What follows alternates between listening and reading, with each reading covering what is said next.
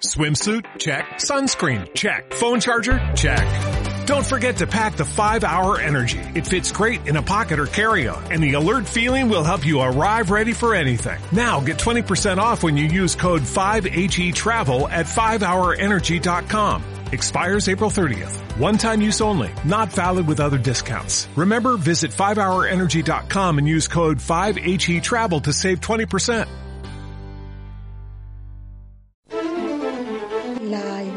Identificación de voz no es absolutamente fiable y basta que hagamos una prueba pues con Siri o para darnos cuenta que, por ejemplo, el Siri de mi iPhone me reconoce a mí, pero también reconoce a otra persona. En Radio 5 y Radio Exterior de España, Doble Hélice 3.0. Todo lo que siempre has querido saber sobre la ciencia más cercana. Doble Hélice 3.0. Con Juanjo Martín. No importa el idioma o la etnia, y es que da igual que sepamos lo que dice, si tiene acento o no lo tiene. Cuando oímos una voz humana, la identificamos automáticamente. De entre todos los sonidos que existen en la naturaleza, la voz humana tiene su sello diferenciador. Y esto lo sabe la ciencia desde hace mucho, porque gracias a la tecnología sabemos que cada voz tiene su propia huella. Y parece que aunque seamos unos 7.700 millones de personas en el planeta, no hay dos que tengan exactamente la misma voz. Gracias a esto hay expertos que utilizan la voz para identificar a personas. Son los forenses fonéticos, que ayudan a la justicia a resolver crímenes allá donde la voz del culpable haya quedado registrada. Y la verdad es que da igual que la grabación sea así o distorsionando la voz por medio de filtros electrónicos como este. Pero esta disciplina también sirve para otras cosas como la investigación fonética de los idiomas o la identificación de patologías. Hoy les hablaremos de todo lo que podemos saber gracias a nuestra voz.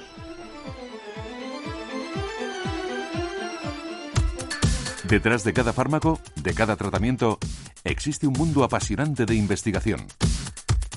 Doble Hélice 3.0 y para hablarnos de esto tenemos con nosotros a Josefa Dorta, que es catedrática de Lingüística General y directora del Laboratorio de Fonética de la Universidad de La Laguna. Buenas tardes, Josefa, gracias por estar con nosotros. Buenas tardes. Lo comentaba al principio. ¿Podemos comparar la voz humana a las eh, huellas dactilares, por ejemplo? ¿Es que no hay dos eh, iguales, dos voces iguales? Las huellas dactilares obviamente son huellas diferentes a la voz humana, son de diferente naturaleza, pero sí las podemos comparar en el sentido de que de la misma manera que una huella dactilar nos permite identificar a una persona, eh, la voz humana también tiene rasgos específicos que nos permiten eh, aislar o identificar a una persona frente a otras eh, de su misma comunidad lingüística. De hecho, cuando, sin ser expertos en, análisis de voz, eh, todos oímos a una persona hablando y a distancia podemos reconocerla. ¿Por qué la podemos reconocer si, por ejemplo, está hablando en español y estamos en un ambiente donde todos somos españoles o todos somos canarios, por ejemplo? Pues sencillamente porque hay unas características específicas de esa voz que nos permiten decir esto pertenece a este sujeto. Claro es que el oído nos puede engañar y para eso, como creo que tendremos ocasión de aclarar en esta entrevista, hay otras maneras también de ver de manera más objetiva eh, los rasgos específicos de cada persona. No hay dos iguales porque si ya estamos diciendo que hay rasgos específicos que nos permiten identificar a una persona eh, dentro de una población de referencia, está claro que no hay dos voces iguales. ¿Y qué características fisiológicas disponen que cada uno tengamos voces diferentes? ¿Dónde se produce el matiz, la diferencia? La voz se produce por primera vez en la laringe. ¿no? En la laringe están lo que llamamos los pliegues vocálicos o normalmente se reconocen como cuerdas vocálicas, aunque realmente no son cuerdas. Y eh, hay que tener en cuenta que fisiológicamente las cuerdas vocálicas o los pliegues vocálicos no son iguales en todos los individuos. Eh, si miramos, por ejemplo, las mujeres y los hombres, ya el tamaño de las cuerdas de los pliegues vocálicos son idénticos en los dos sexos, pero además eh, en cada individuo hay unas características de mucosidad, etcétera, de tamaño, mucosidad y demás, eh, diferentes. Aunque sea por unos milímetros y demás, el tamaño puede variar de unos sujetos a otros. Claro, ¿qué ocurre? Que si la voz se produce por primera vez en la laringe y ya fisiológicamente tenemos una diferencia entre los individuos, es evidente que no podemos producir voces que, que sean exactamente iguales. Luego, claro, la voz eh, eh, atraviesa la laringe y va a salir por lo que llamamos nuestras cavidades supraglóticas, eh, fundamentalmente por la cavidad bucal.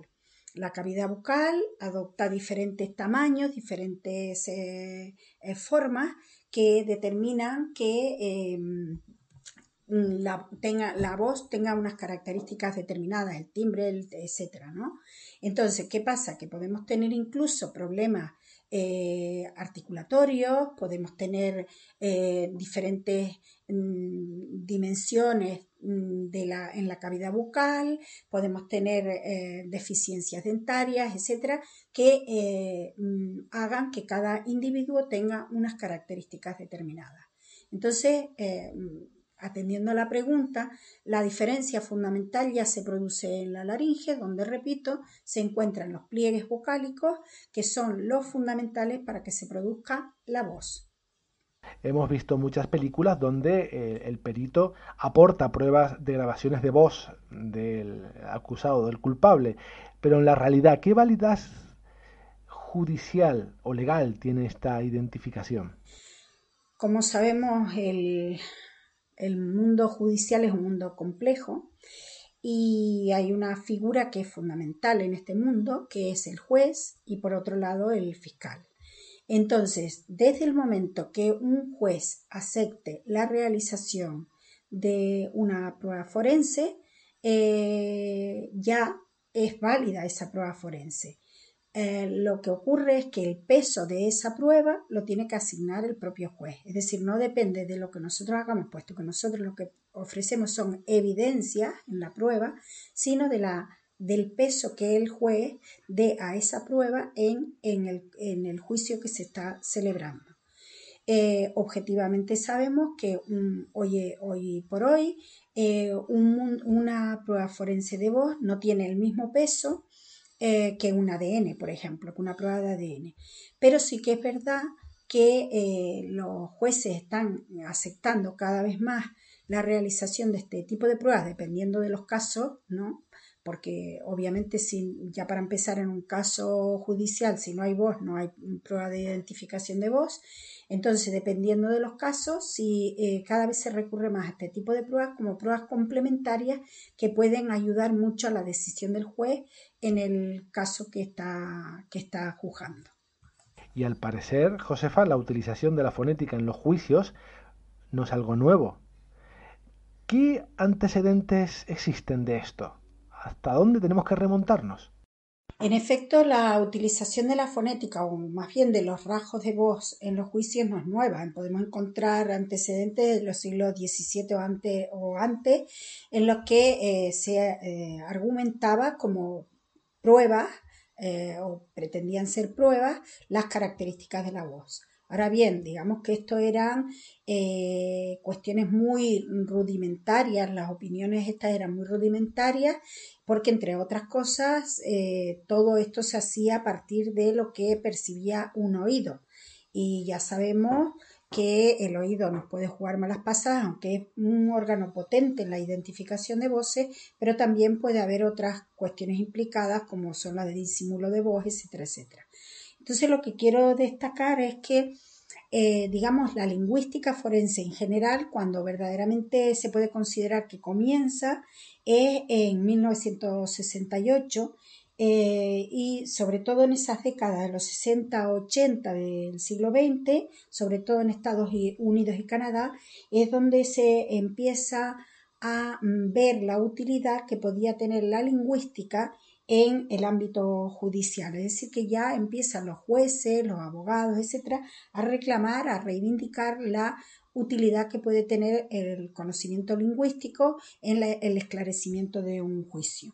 Concretamente para la fonética, una fecha fundamental es 1991, donde se crea la Asociación Internacional de Fonética Forense, y luego a partir de ahí, pues se crean otras sociedades como en 1992, se crea ya matizando lo de eh, fonética forense y acústica forense, o eh, también en todo este mundo, tal como lo conocemos hoy, contribuye de manera decisiva pues, la aparición de revistas internacionales, como la que aparece en 1994, es la primera, eh, aparece el primer número de la revista internacional en, fonética, en lingüística forense, y también es fundamental la celebración de congresos especializados.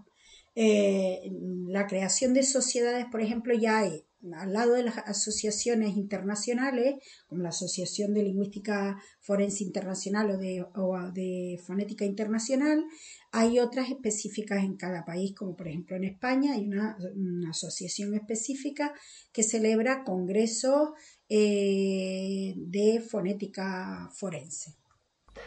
Es curioso, pero a pesar de los diferentes idiomas y acentos, podemos identificar una voz humana la entendamos o no. ¿A qué se debe esto? Eh, fonéticamente, ¿qué tenemos en común todos los seres humanos? Efectivamente, como han demostrado las últimas, tecnologías que se están utilizando en la identificación de voces, en el análisis forense de voces, a pesar de los diferentes idiomas y acentos, se puede identificar una voz humana.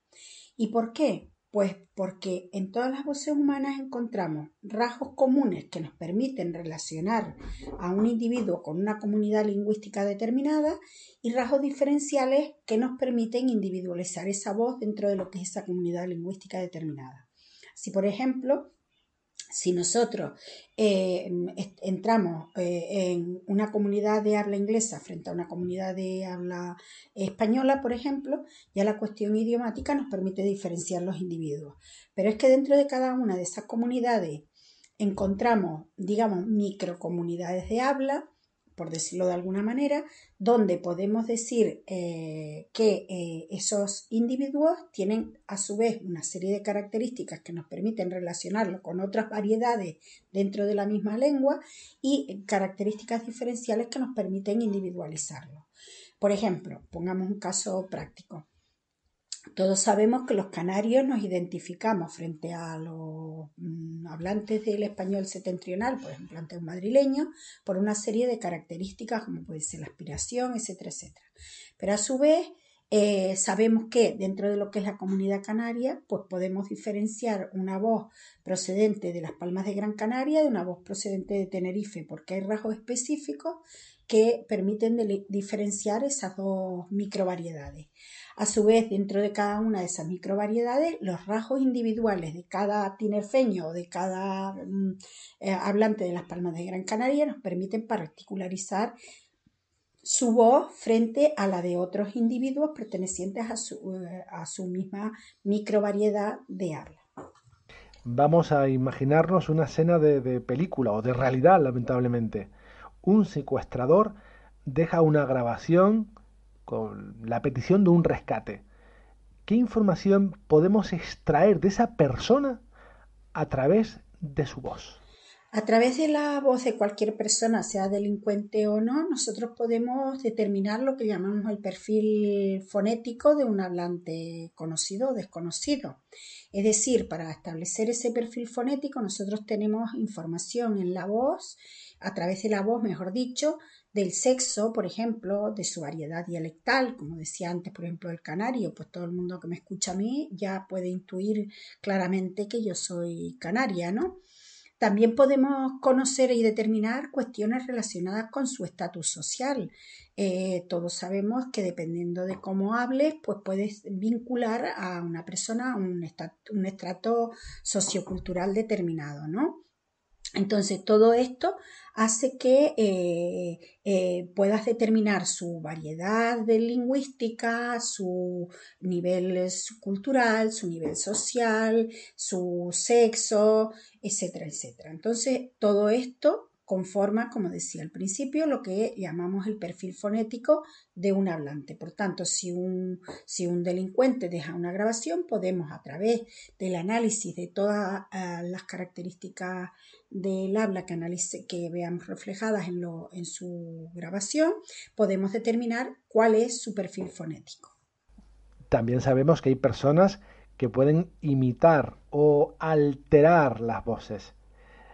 ¿Se puede disimular las características de tu voz? ¿Podemos engañar al forense? Sí, se puede disimular las características de la voz de muy diferentes maneras y teniendo en cuenta o, atendiendo a determinadas características, ¿no? Por ejemplo, desde el punto de vista de la fonación se puede hacer una voz falsete o una creaky voice o, o susurrar, hablar con voz susurrada. También desde el punto de vista prosódico podemos alterar nuestro tono de voz, podemos alterar también el tempo, es decir, la velocidad de locución.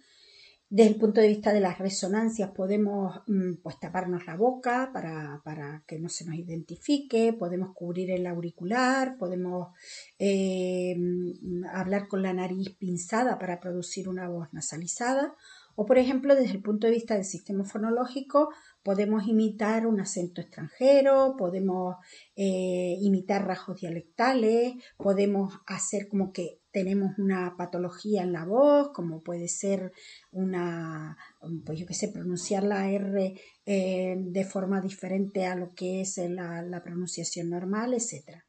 Por tanto, em, podemos disimular las características de la voz y lo que tiene que hacer un experto forense cuando se le da una voz disimulada es decidir si puede determinar de alguna manera con algún tipo de análisis mm, características individuales de la voz que puedan eh, servir para la ah, identificación del presunto delincuente.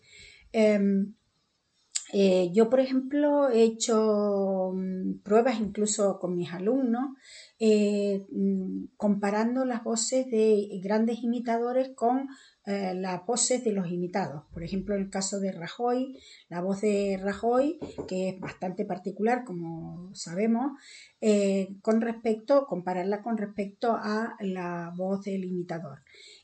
a través del oído parecen voces bastante parecidas, pero por lo, dependiendo del análisis que utilicemos, hay análisis que eh, demuestran que no llegan a ser exactamente iguales. Entonces, si tenemos evidencias de que, la, de que hay rasgos que no son exactamente iguales, podemos entonces argumentarlo en una prueba forense y esa prueba forense puede tener validez. Josefa, ¿y qué me dice de las máquinas? Porque la inteligencia artificial está trabajando mucho en esto. Todos hemos oído hablar a máquinas como a Siri o Alexa, por ejemplo. Una máquina puede imitar perfectamente la voz humana. Técnicamente podría ser indistinguible. Efectivamente, la inteligencia artificial está experimentando grandes avances en esto de la síntesis del habla, el reconocimiento de, la voz. Eh, lo que pasa es que los métodos mm, que se utilizan pueden ser también muy diferentes. Entonces, depende de cuando empezó, por ejemplo, hace unos años a ponerse de moda esto de la síntesis de la voz, se utilizaban unos métodos muy de reconstrucción de la voz a partir de las características de las vocales, de las consonantes y demás. Y el resultado era una voz muy robótica, muy artificial, eh, luego se empezó a perfeccionar todo esto introduciendo la cuestión de, la prosodia que naturalizaba más la, voz humana y la hacía mm, más similar a lo que puede ser la voz de una persona normal. Y en los últimos tiempos se están poniendo de moda otros sistemas de conversión de texto en habla, como por ejemplo la llamada síntesis a partir del corpus, que lo que hace es extraer, se, extrae de un corpus de habla grabado por un locutor determinado, una persona, se extraen lo que se llaman las unidades de síntesis, los datos prosódicos. Las unidades de síntesis son los fonemas, las variantes de los fonemas, sus posibles combinaciones y demás. Y al combinar esto con datos prosódicos reales también extraídos de, esa grabación del locutor, se obtiene un alto grado de, naturalidad, ¿no? Entonces, eh, depende del sistema que utilicemos, pues eh, la voz será más o menos parecida a la de una voz eh, natural. Ahora varios dispositivos electrónicos disponen de identificación por voz. ¿Son fiables? Diría que hoy por hoy la identificación de voz no es absolutamente fiable y basta que, hagamos una prueba pues con Siri o con Cortana o con cualquier, mm, eh, cualquier aplicación de este tipo para darnos cuenta que, por ejemplo, el Siri de mi iPhone me reconoce a mí, pero también reconoce a otra persona que le hable, como he hecho yo, yo misma la prueba en, en mis clases. Entonces hay que tener en cuenta que nos encontramos con diversidad de voces, nos encontramos con diversidad de acentos, estilos de habla, circunstancias de habla y demás, en los que cualquier sistema de estos de reconocimiento de voz eh, pueden, pueden falsear los datos, es decir, confundir una voz con la de otra persona. De todas formas, mm, se está trabajando mucho en este terreno, eh, en el, eh, como dijimos antes, en la cuestión de, de tecnologías del habla y cada vez se perfecciona más este tipo de sistemas. Pero hoy por hoy yo diría que no es absolutamente fiable para identificar una voz como perteneciente a una persona determinada. Dirige el Laboratorio de Fonética del Servicio General de Apoyo a la Investigación en la Universidad de La Laguna. ¿Qué se puede saber de una persona escuchando su voz, aparte de su autoría? Eh, sí, soy la responsable científica del SEGAI Laboratorio de Fonética, que como sabrá, pues es uno de los tantos SEGAI que tenemos en el Servicio General de Apoyo a la Investigación. Y eh, este laboratorio, este SEGAI específicamente, se ocupa de lo que es hacer eh, Mm, pruebas de todo tipo, de voz normal, de voz patológica, de voz eh, de análisis de voz con fines forenses, etcétera, es decir, de todo lo relacionado con la voz y el habla. ¿Qué puedo saber de una persona escuchando su voz? Pues podemos saber muchísimas cosas. Mm, hace poco hicimos un, peritaje forense y una de las cosas que delimitamos inmediatamente, que es algo que me gustaría em, profundizar en este tema, es que una persona ebria pues tiene determinadas características que se manifiestan en su voz. Eh, entonces esto es muy interesante determinar de manera específica qué, qué características hacen que podamos identificar a esa persona frente a otra.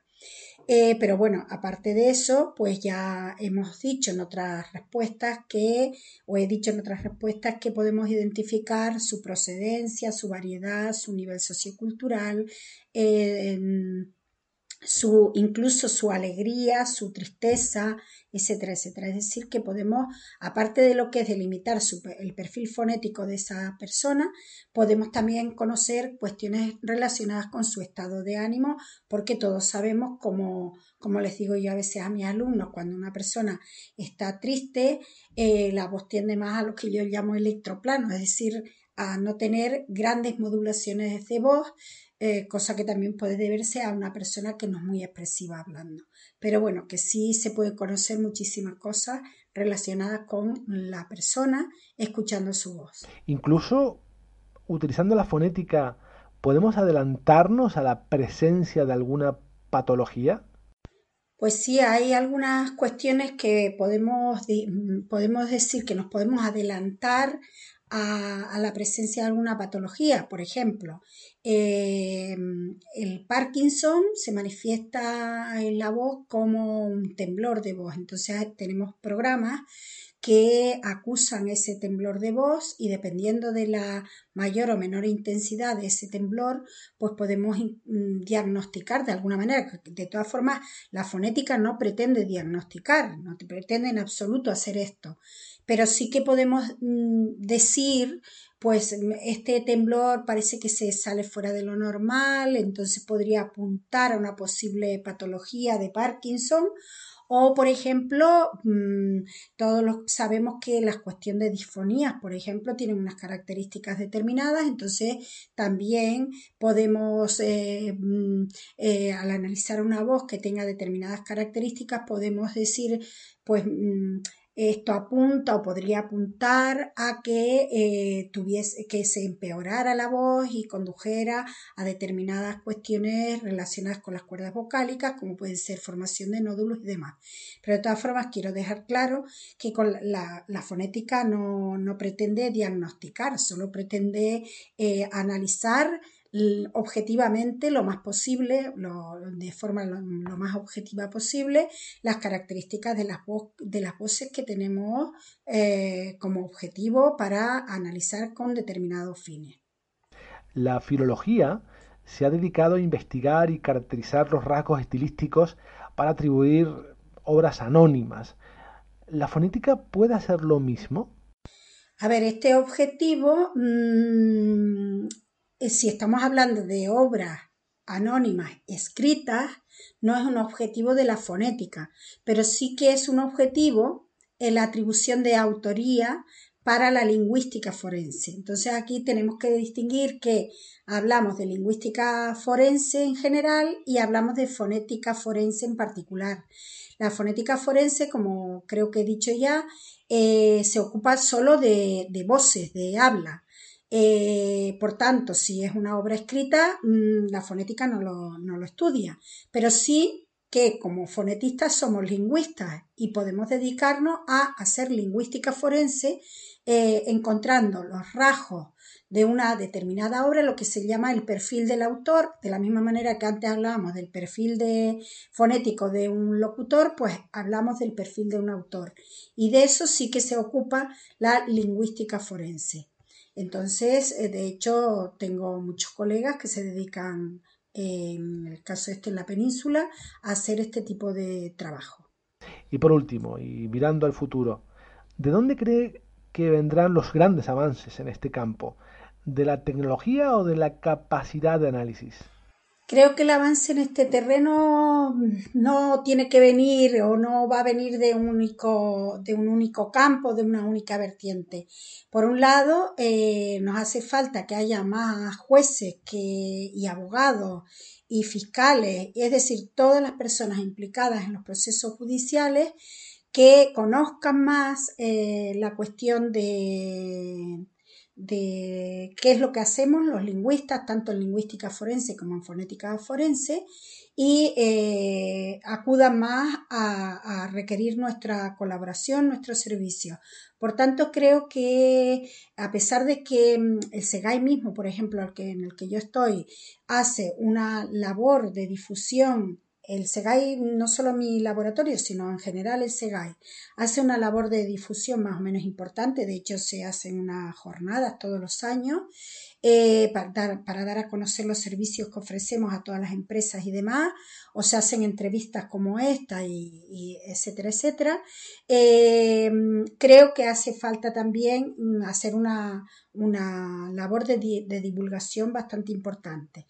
Por otro lado, también eh, tiene que venir el avance por una mayor formación de las personas que están preparadas o que quieren, mm, no están preparadas, sino que quieren meterse en este terreno.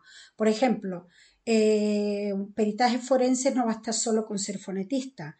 Tienes que tener una serie de conocimientos, una formación específica en lo que es eh, hacer peritaje y en lo que es este mundo judicial para estar verdaderamente preparado. Eh, por supuesto que también de la tecnología. De hecho, la tecnología en este terreno ha avanzado bastante. Ahora mismo nosotros tenemos en nuestro laboratorio un programa de análisis automático de voz donde se puede analizar, donde se puede determinar lo que llamamos el perfil biométrico de un locutor, que son análisis muy potentes de voz, donde los resultados mm, eh, se nos ofrecen en forma de una escala eh, de, fiabilidad que es muy, muy eficaz desde el punto de vista judicial porque eh, se dice hasta qué punto eh, se tiene razón la defensa o hasta qué punto tiene razón el fiscal en la prueba que hemos analizado.